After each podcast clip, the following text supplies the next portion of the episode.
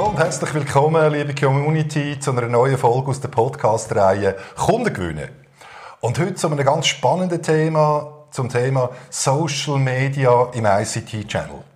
Und da ist mir eine ganz besonders große Freude, dass ich für das Interview können einen absoluten Spezialist gewinnen und das ist der Jörg Schwenk. Hallo Jörg.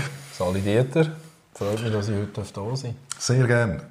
Jörg, ähm, für die, die dich nicht kennen, das soll solche Menschen geben, ähm, kannst du dich kurz vorstellen, was machst du, wer bist du, was treibt dich an? Ja, ich, Jörg Schwenk ist mein Name. Viele kennen mich vielleicht aus meiner Funktion bei der Firma Altron. Ich bin dort zuständig für den Verkauf äh, Fachhandel in der Schweiz. Vielleicht zu meiner Person. Ich bin eigentlich ein absoluter Familienmensch. Ich bin sehr gerne mit meiner Familie zusammen und wir machen dort eigentlich sehr viel miteinander. Das ist eigentlich das, was mich primär antreibt. Ansonsten ist es eigentlich äh, zur Hauptsache ein Erfolg, der mich antreibt. Also das macht mir sehr Spaß, wenn wir neu kommen, wie man so schön sagt. Das sind ganz wichtige Sachen für mich. Neugier ist vielleicht auch noch so ein Stichwort. Neugier ist für mich ganz wichtig. Ich wollte damals immer, äh, also wenn es neue Sachen gibt, möchte ich gerne wissen, wie das funktioniert, bevor ich dann äh, äh, mir eine Meinung erlaube. Und genau in diesem Bereich geht im Übrigen auch Social Selling rein, respektive die ganzen Social Media. Äh, dort insbesondere eigentlich wirklich im Kontext, wie du das schon schön gesagt hast, wie funktioniert das überhaupt genau im B2B-Bereich? Das ist ja nicht immer so einfach zu beantworten, was das, was das denn heisst. Mhm. Und das nimmt mich Wunder und äh, über das hinein habe ich dort richtig stark Gefallen gefunden daran und ich kann euch jetzt schon sagen, es funktioniert. Okay. Aber vielleicht ein bisschen anders, als wir, oder ich vor allem auch erwartet habe, im, im, im, äh, als ich damit gestartet habe. Ne? Sehr spannend. Kommen wir nachher auf jeden Fall noch drauf, wenn wir die Zeit und ähm, jetzt fangen wir vielleicht ein bisschen früher an oder ein bisschen weiter zurückgehend. Also in meiner Erfahrung als ICT-Verkäufer früher und auch als heutiger äh, Verkaufstrainer stelle ich vielfach fest, dass sich vor allem kleine und mittlere Unternehmen aus dem ICT äh, extrem schwer tun damit, wenn es darum geht, ihren Nutzen das heißt, wo sie sich abgrenzen und was sie einem potenziellen Kunden bieten können, das zu formulieren, extrem schwer tun und damit auch Probleme haben, sich verständlich zu verkaufen. Wie siehst du das? Ja, ich sehe es ein bisschen ähnlich wie du. Es, es, wenn man heute in die Thematik Marketing schaut, und da läuft das ja darunter, ist das eine relativ komplexe Geschichte. So scheint es zumindest. Auch Verkaufen erscheint das eine relativ komplexe Geschichte, ist es aber im eigentlichen Sinn nicht. Und ja, was wir heute vor allem im Channel sehen, ist eine, eine starke Transformation. Der, der, Channel transformiert sich stark. Ähm, das heißt, das Geschäft wird anders, als es früher war. Vielleicht weniger ähm, auf Hardware bezogen, also es geht mehr um Dienstleistungen. Und was wir halt sehen, ist, dass dann natürlich der Beratungsaufwand, respektive der verkäuferische Aufwand steigt. Mhm. Also die Skills für den Verkäufer und auch für den, der Marketing treibt. Für mich ist das übrigens eins, das ist der Vermarktungskontext. Ähm, der Aufwand steigt. Und wir haben auch in den letzten Jahren erlebt, dass sehr vieles über den Preis argumentiert wird, mhm. oder? Mhm. Und jetzt kommt plötzlich die Transformation relativ dominant daher. Und alte Tugenden, sage ich jetzt einmal, müssen wieder neu belebt werden. Vermarktung wird wieder wichtiger. Man glaubt es kaum, aber es ist wirklich so. Ja, und das ist nicht für jeden einfach, oder? Definitiv nicht. Da kommen wieder ganz neue Herausforderungen auf einen Channel zu. Und das ist ganz, ganz spannend. Okay. Interessant. Du hast vorhin ein Stichwort Social Selling angesprochen. Mhm. Jetzt, äh, ich selber, ich bin ein absoluter Fan von Social Selling, würde man das nicht machen, unter anderem, was wir jetzt gerade heute machen. Ähm, ich stelle mir gleich provokante Thesen auf. Und zwar, meine These lautet, gerade im heutigen Hype rund um Social Selling, tut sich da die Anbieter, die sich da tummeln auf dem, in diesem Bereich, eigentlich wie eine Art Heilsbringer verkaufen, und zwar bei Sales, die eben nicht in der Lage sind, können auf den klassischen Weg mit den klassischen Methodiken, wie zum Beispiel Telefonakquise, können zu verkaufen. Und die werden hauptsächlich angesprochen. Also auf gut Deutsch in dem Sinn, es sind eben die Personen, die traditionell nicht können verkaufen können, die wir jetzt mit einer neuen Methodik quasi wette, äh, da gewinnen für irgendwelche Seminare und irgendwelche Angebote. Wie siehst du das? Ja, ich, ich, beobachte da schon. Es, es ist ein universelles Thema und es ist überall. Und äh, es ist allerdings nicht so einfach zu beantworten. Aber generell bin ich auch kritisch reingestartet und bin auch immer noch ein Stück weit kritisch. Ähm, aber was ich jetzt in dieser Zeit erfahren konnte, ist eigentlich, es gibt eigentlich wie zwei Wirkungsweisen. Mal unabhängig davon, ob es ein einstufiges Vertriebssystem ist, ich bewege, oder ein zweistufiges. Aber es gibt eher, ich versuche es einfach zu erklären, es, es gibt eher die outbound getriebene Variante, oder? Also outbound, ich schreie es in den Markt raus. Ähm, Push-orientierter Marketing, also ich, ich drücke das in den Markt. Das ist da, wo wir heute wirklich sehen, dass die Leute genau mit dem ähm, auch wirklich präsent sind, nämlich Kaltakquise ersetzen etc. Das kann funktionieren, dem stehe ich aber extrem kritisch gegenüber. Vor allem muss man sich vorstellen, wenn das noch mehr betreiben, dann wird es dem Kunden wirklich langweilig oder dem mhm. Konsument von deren Information und irgendwann schaltet er ab und beachtet das nicht mehr. Das ist die Gefahr. Aber es gibt auch die inbound getriebene Variante. Das ist die, die ich eigentlich äh, versuche zu praktizieren. Das heißt äh, mit Mehrwert ähm, natürlich ist man medial immer noch präsent, aber mit Mehrwert zu überzeugen und äh, mit Inhalt, also Content, wirklich einen spannenden Beitrag zu leisten. Ähm, in meinem Fall zur digitalen Transformation, wie sehr stark beschäftigt.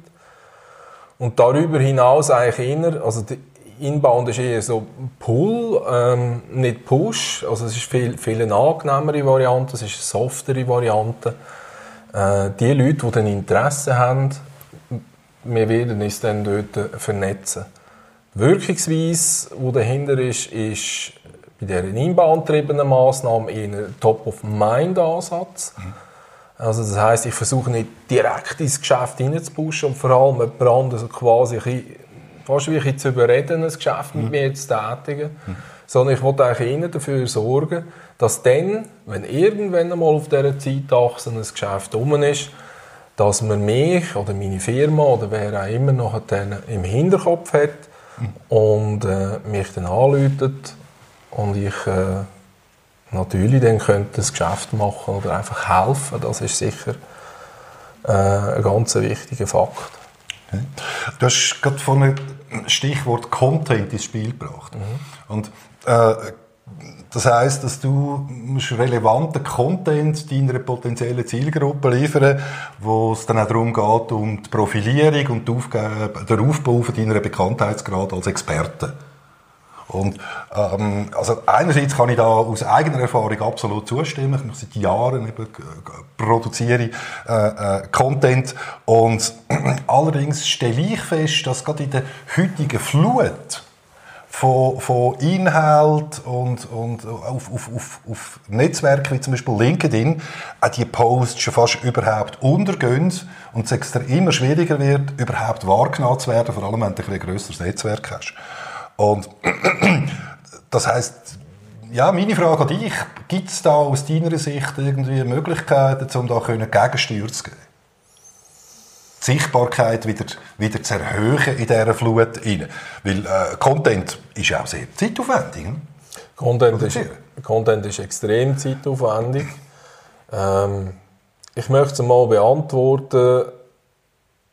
Nein, ich stelle zuerst mal die Frage, soll man das oder soll man das nicht? Versuchen, das mhm. zu beeinflussen. Mhm. Äh, wir sehen es heute im Umgang mit den Suchmaschinen wie, wie zum Beispiel Google. Man sagt ja, bei Google wird heute sehr stark die Relevanz von deinem Beitrag äh, äh, bewertet. Natürlich aus einem ganz intrinsischen Grund für Google.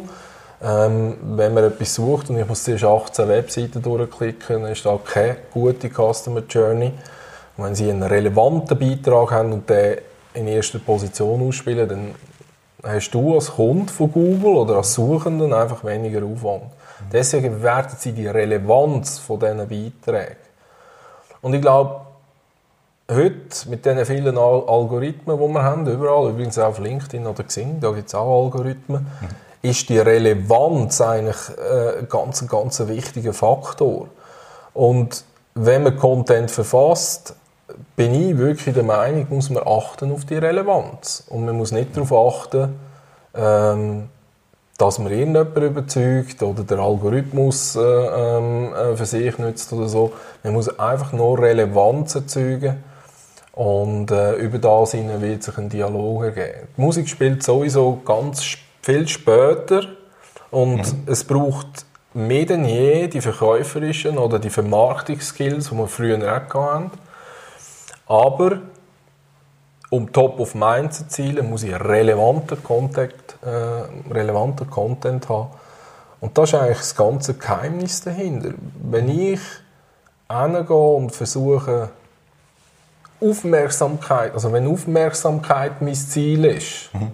dann wird das Ganze scheitern, weil ich werde dann inflationär zu krasseren Massnahmen greifen, um überhaupt gesehen und gehört zu mhm. werden. Mhm. Und das, das wäre eine Entwicklung, die nicht gut ist. Ähm, tue ich aber nur da sagen, wo ich denke, es hat Relevanz, wo wirklich wichtig ist, wo Insights generiert, dann ist da nicht das Problem aus meiner Sicht. Mhm. Kunden wollen, das weißt du besser als alle anderen Dieter, Kunden wollen eigentlich immer nur drei Sachen, das ist ihnen im Herzen wichtig. Wie kann ich mehr Umsatz machen? vor allem B2B-Kunden. Wie kann ich mehr Umsatz generieren? Wie kann ich mehr verdienen? Oder wie kann ich meine Risiken minimieren? Das sind ihre drei Haupttreiber, die sie jeden Tag treiben. Und wenn ich dort einen wesentlichen Beitrag dazu leiste, dann habe ich Relevanz, dann bin ich interessant und die Leute hören einem zu. Ähm, du hast vorhin den, den, den Punkt angesprochen, ähm, dass du unter anderem auch eben mit relevantem und zu deinem Thema passendem Content kannst Google in Anführungszeichen beeinflussen bis zu einem gewissen Punkt. Das stelle ich übrigens auch fest. Also das heißt, ich, ich mache heute keine Google-Werbung, äh, seit Jahren eigentlich schon nicht, bin aber in den relevanten Suchbegriffen überall in den Top 10 äh, heute in der Schweiz, einfach durch den Content. Ähm, jetzt, äh, das ist für Unternehmer wie jetzt, oder Einzelunternehmer wie ich es bin, ähm, ist, das, ist das absolut sinnvoll und zielführend. Auf der anderen Seite muss ich sagen, was hat denn ein normaler, klassischer Einzelsales da davon? Also, weißt, wenn ich irgendwo, ich arbeite irgendwo in einer Versicherung oder als Sales in der Maschinenindustrie. Mhm. Was, was, was, was habe ich denn da davon, wenn ich eben den, den, den Weg gehen und, und, und auch beschreiten tun? Was bringt mir das? Also Google oder überhaupt die Suchmaschinen sind ein wesentlicher Faktor fürs Geschäft. Mhm. Ja? Also das hört man oft. Schlechte Auffindbarkeit gleich äh, schlechte Geschäft oder schlechtere Geschäft. Mhm.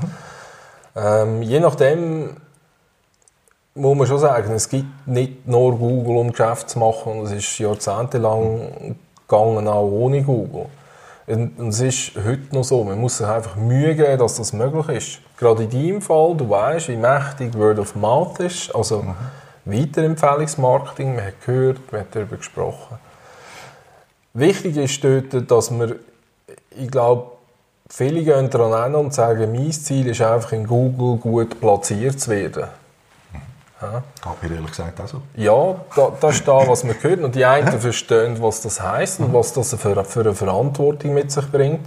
Andere verstehen es nicht. Viele versuchen da mit Ach und Krach dort gut positioniert zu werden. Aber sie sehen nicht, dass vor denen Arbeit nötig ist. Also gut positioniert zu werden, ohne einen Ruf und einen guten Namen zu haben, wird nicht funktionieren. Da ist, da ist ein Unterschied zwischen dem, was ist und was man nachher auf Google vorfindet. Und hinten ab, ohne dass dieses Medium nachher dann entsprechende Conversion erzielt, ist es auch gerade unnütz, weil wenn der Kunde nach einem Klick auf einen Link nicht da überkommt, was er eigentlich wartet, mhm. dann wird es nachweislich nicht funktionieren, weil der Kunde eine Differenz wahrnimmt zwischen dem, was gesagt ist und zwischen dem, was effektiv ist. Es gibt, es gibt so einen Spruch, bewirbt nichts nach vorne, was hinten ab keine Conversion bringt. Da gilt im Übrigen nicht nur auf Google, sondern das gilt überall, weil man treibt seine Werbekosten, die Return on Advertised Spending.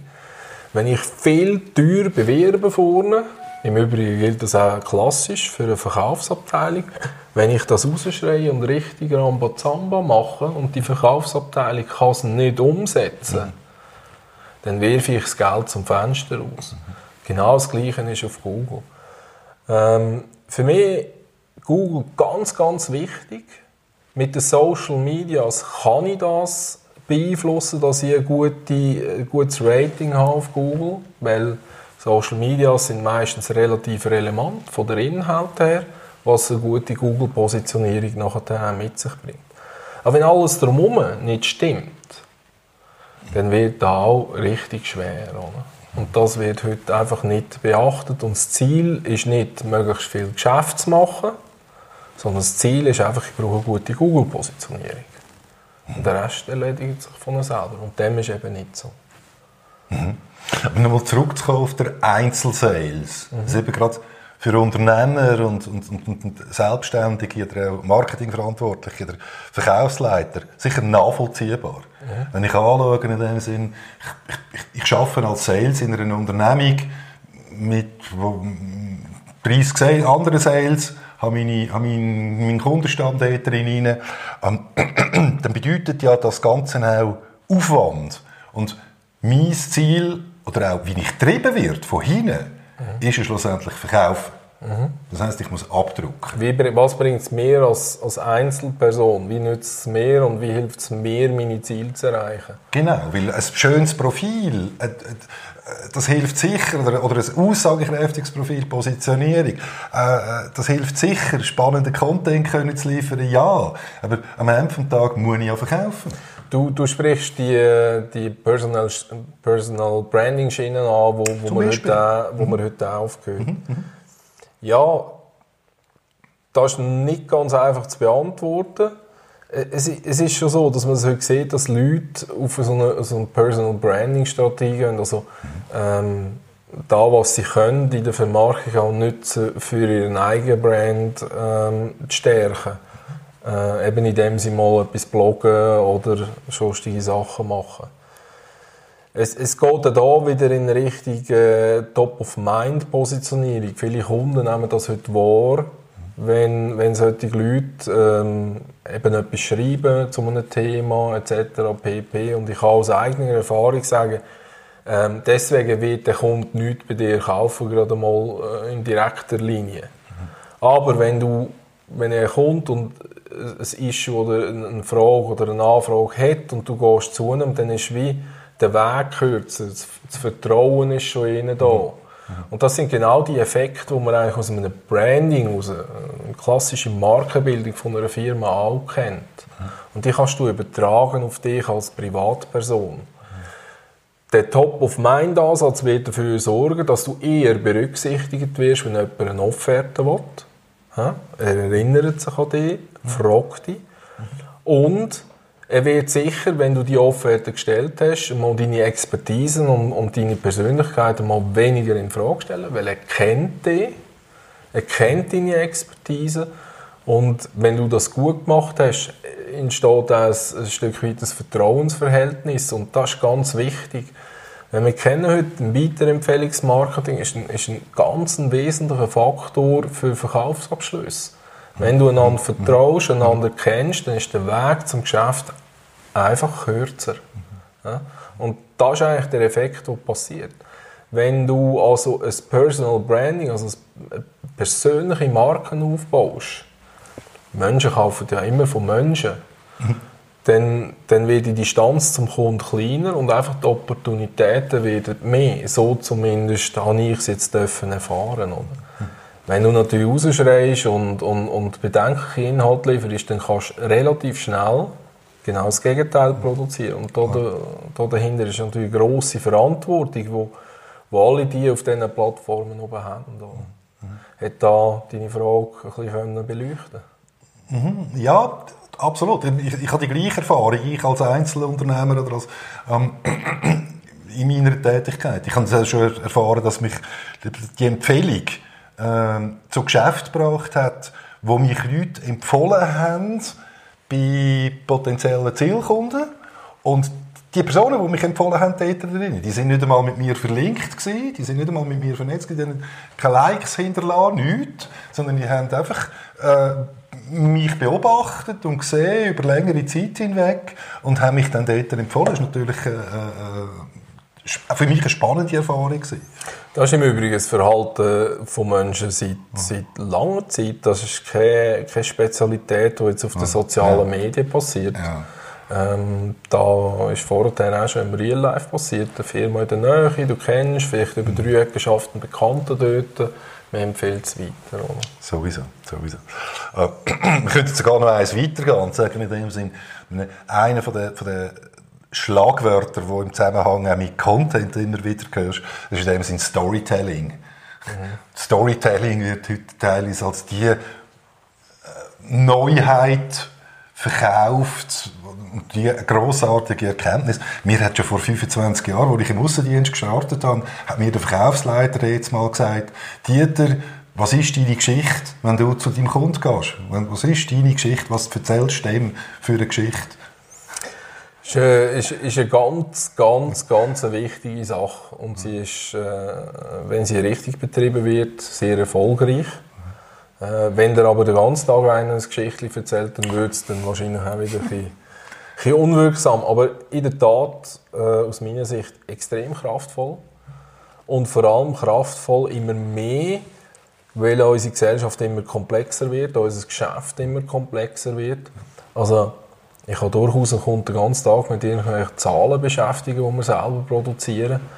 Oder ich kann ihm eine Geschichte erzählen, wo er durch die Art des Erzählens einfach sich gut merken kann, gut abspeichern kann. Und das ist, glaube ich, das große Geheimnis dahinter, dass man komplexe Sachen relativ gut begreifbar machen kann. Und wenn jemand da wirklich richtig anwendet im B2B-Kontext, sage ich jetzt einmal, dann sind es halt auch Data-Driven Stories, also Stories, die dann mit, mit Daten hinterlegt sind oder Daten unterfüttert sind die dann sehr, sehr kraftvoll daherkommen, die kurz und prägnant sind. Mhm. Und ja, wir selber sind auf solche Stories angewiesen. Wer uns kennt, weiß, wie viele wie viel Brands das wir in unserem Haus führen. Und ähm, ja, dort ist es ganz wichtig, welche Botschaft geben wir mit zu welchem Brand. Und rein von der Menge her sind wir nicht fähig, 400, 500 Stories wirklich ähm, zu hüten, sondern wir konzentrieren uns dann schon auf die wesentlichen Stories, die wirklich auch etwas hergeben. Ja, das ist ein guter Punkt, den du jetzt angesprochen hast. Wir als Distributor heute in der ICT, ähm, wir sind ja hauptsächlich aus dem, also kommen aus dem traditionellen Geschäft und das ist sicher eins, nach wie vor wahrscheinlich das Tragende, das ist die Ware, die Warenverfügbarkeit sicherstellen zwischen Hersteller und Händler. Mhm. Ja. Genau. Dann hast du noch gewisse allenfalls Marketing- und Sales-Aufgaben, vor allem für kleinere Händler, wo der Hersteller dann sagt, ich kann die, will die nicht selber betreuen. Mhm. Und das übernimmt der, übernimmt der, der, der Distributor. Das ist so genau. genau. Und jetzt ist meine Frage, was, was, spielt, was Jetzt kommt das Thema äh, Social Selling, Social äh, in, in den Channel hinein. Was ist denn eure Rolle? Wie würdest du die Rolle definieren und eure Leistungen, die ihr auch könnt, allenfalls einen Händler unterstützen? Mhm. Ja, ich verstehe natürlich die Frage. Oder? B2B ist ein und dann noch gerade die Rolle von einem Distributor, der sich eigentlich um nicht viel mehr sollte kümmern als die Verfügbarmachung der Waren, also Logistik und alles, was mit dazugehört. Und wie, wie kommt jetzt genau ausgerechnet der dazu, nachher Social Selling zu betreiben? Das ist äh, auch eine Frage, die natürlich intern äh, hin und wieder mal gestellt wird. Aber ich glaube, es ist, wenn man unsere Firma anschaut, ist es relativ klar, wir sind noch nie wirklich ein, ein reiner Distributor gewesen. Also wir sind natürlich ein Distributor, aber wir haben immer eine starke Vermarktungsschiene gehabt. Wir haben immer einen starken Verkauf gehabt. Wir haben immer ein starkes Marketing gehabt. Und in dieser Rolle haben wir natürlich sehr viele Brands auch wirklich können, wir nennen das machen. Mhm. Das heisst, die sind vorher völlig unbekannt gewesen und sind heute zum Teil äh, sehr gut distribuiert und mhm. sind im Markt auch anerkannt. Da haben wir unseren Anteil daran, dann die Hersteller ihren Anteil daran und noch viel, viel mehr Kunden, die es natürlich dann entsprechend äh, akzeptieren. Und ja, ähm, Social Selling passt dort rein. Unsere Zielgruppe ist vor allem in der Transformation relativ stark auf diesen digitalen Kanälen unterwegs, auch äh, aus dem Kontext Cloud raus, wo heute mhm. sehr stark ist. Und wir erreichen die Leute schlichtweg einfach dort. Und äh, wir setzen aber immer das zweistufige Vertriebsmodell um. Das heißt, wir verwünschen schon mal einen, einen Endkunden, wo wir äh, mit einem Dialog geraten, oder? Aber das Ziel ist immer, mit dem Fachhändler einen qualifizierten Dialog zu führen und nachher dann das ganze Geschäft auch wirklich dort darüber abzuwickeln. Und Social Selling betreiben wir eben aus Neugier. Was ist es genau? Wie funktioniert es genau? Wie kann es mhm. uns helfen? Mhm. Was können wir unseren Fachhändlern dann entsprechend mitgeben und empfehlen? Ähm, wir wollen den Trend nicht verpassen. Und wir wollen vor allem nicht etwas verpassen, das dann, wo dann definitiv funktioniert. Und das ist der Hintergrund. Oder? Okay, spannend. Ähm, noch eine Stufe konkreter. Also, das heisst, wenn, man, ähm, wenn du heute ein, Händler kommt auf dich zu, sagt, du, ich äh, äh, habe da das Stichwort gehört, Social Selling, ich habe, ich habe eine Verkaufsmannschaft von drei, vier Personen und noch gleich viele Projektleiter oder Projektberater in meinem Team. Wie soll ich das angehen? Wie das Social Selling? Was würdest du ihm oder ihr da empfehlen? Ich hätte einfach eine dringende Empfehlung und das ist nicht mit dem Ziel drin starten, ich will Social Selling machen. Das machen nämlich 99% der Leute. Aha. Ah, das ist spannend, ich mache das. Ähnlich wie vorher mit Google. Ich will eine gute Positionierung. Das ist nicht das richtige Ziel. Genauso beim Social Selling auch nicht. Sein einziges Ziel, das er muss haben muss, ist natürlich entsprechend Umsätze zu machen. Ich glaube, dass da, oder halt die drei Ziele, die ich vorher gesagt habe. Und eine Folge aus, aus, aus diesem Ziel heraus kann, kann sein, je nachdem, wenn es passt, äh, ich betreibe auch Social Selling. Aber in einem konkreten Mix. Also mit vielen anderen Massnahmen, die entsprechend verknüpft sind, so dass das Social Selling auch seinen Beitrag kann leisten kann zum Ziel von mehr Umsatz. Mhm. Ja, und wie dominant das jetzt dort drin ist, äh, das ist dann äh, abhängig vom jeweiligen Kunden. Im einen Fall kann es durchaus dominanter sein, im anderen Fall würde ich ihm das nie, nie raten. Und ich glaube, im Wesentlichen geht es darum, dass der Verkauf heute digitaler wird. Mhm. Ähm, natürlich macht mir das auch Spaß, wenn er digitaler wird, aber ich glaube, es ist ganz klar, ähm, die Einkaufsseite ist schon länger digitalisiert. Mhm. Und der Verkäufer muss hier digital nachrüsten. Wir haben heute sehr viele Leute, die auf diesen digitalen Kanälen unterwegs sind. Und der Verkäufer ist dort, nicht alle, aber einige sind dort noch relativ analog unterwegs. Und da entsteht ein Gap zwischen dem, was die eine Seite will bekommen und was die andere Seite bereit ist zum geben. Und da kommt jetzt eben, wie gesagt, um wieder zurückzukommen auf deine Frage, da kommt ganz darauf an, was hat jemand für Kunden? Wie ist sein Geschäftsmodell etc.? Das sind solche Fragen, die dort entscheidend sind.